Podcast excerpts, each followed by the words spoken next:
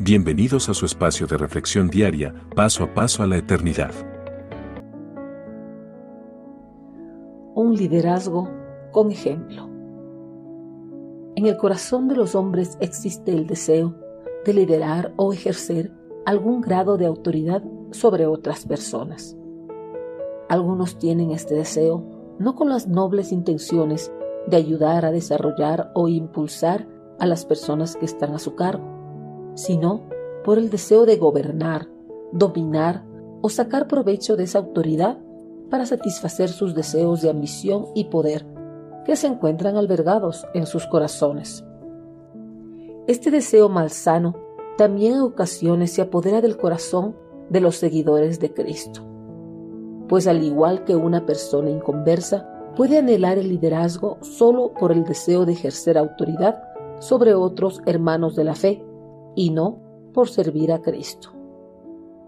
Ante este deseo inadecuado que puede existir en el corazón de los líderes de la iglesia cristiana, el apóstol Pedro escribe, No traten a los que Dios les encargó como si ustedes fueran sus amos. Más bien, procuren ser un ejemplo para ellos. Primera de Pedro 5.3.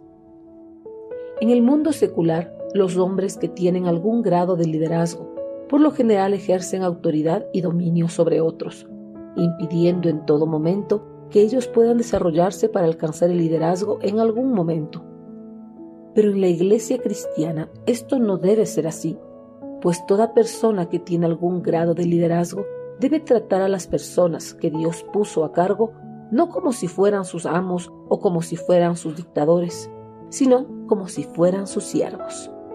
Los líderes cristianos deben tratar a los miembros de su congregación o su ministerio con amor y misericordia, y en todo momento impulsarlos a que desarrollen una adecuada madurez cristiana, para que en algún momento ellos puedan asumir el rol de liderazgo de la iglesia o del ministerio.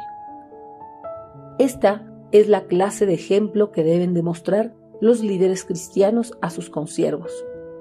Y este ejemplo valdrá más que una dictadura para que la congregación voluntariamente se someta a su gobierno y autoridad.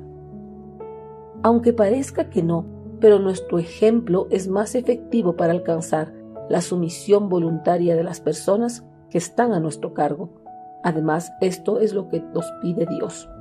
Antes de que obliguemos a los hermanos de la fe a someterse a la autoridad que Él nos dio. Si Dios nos delegó el liderazgo en la iglesia o en cualquier otro ámbito de la vida secular, debemos ser ejemplos, no dictadores. Debemos ir siempre al frente de las personas, no empujándolas desde atrás. Nunca debemos tratar a los que están a nuestro cargo como si fuésemos sus amos, pues nuestro Señor está en contra de esta clase de liderazgo. Nosotros estamos bajo el gobierno y la autoridad de Dios y tenemos el ejemplo de que Él no nos trata como nuestro dictador, sino que nos trata con dulce y ferviente amor.